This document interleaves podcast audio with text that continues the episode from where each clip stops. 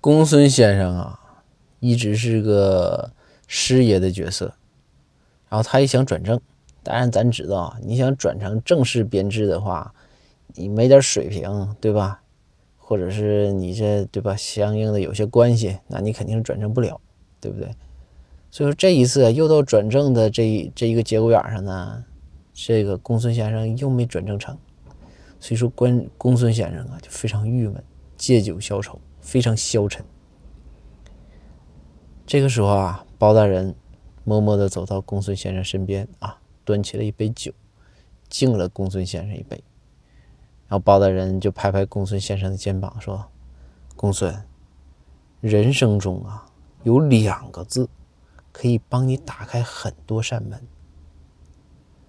公孙看着包大人，公孙心里就想：还是包大人对我好。然后公孙就问包大人：“大人，哪两个字啊？请大人赐字。”包大人说：“推和拉。”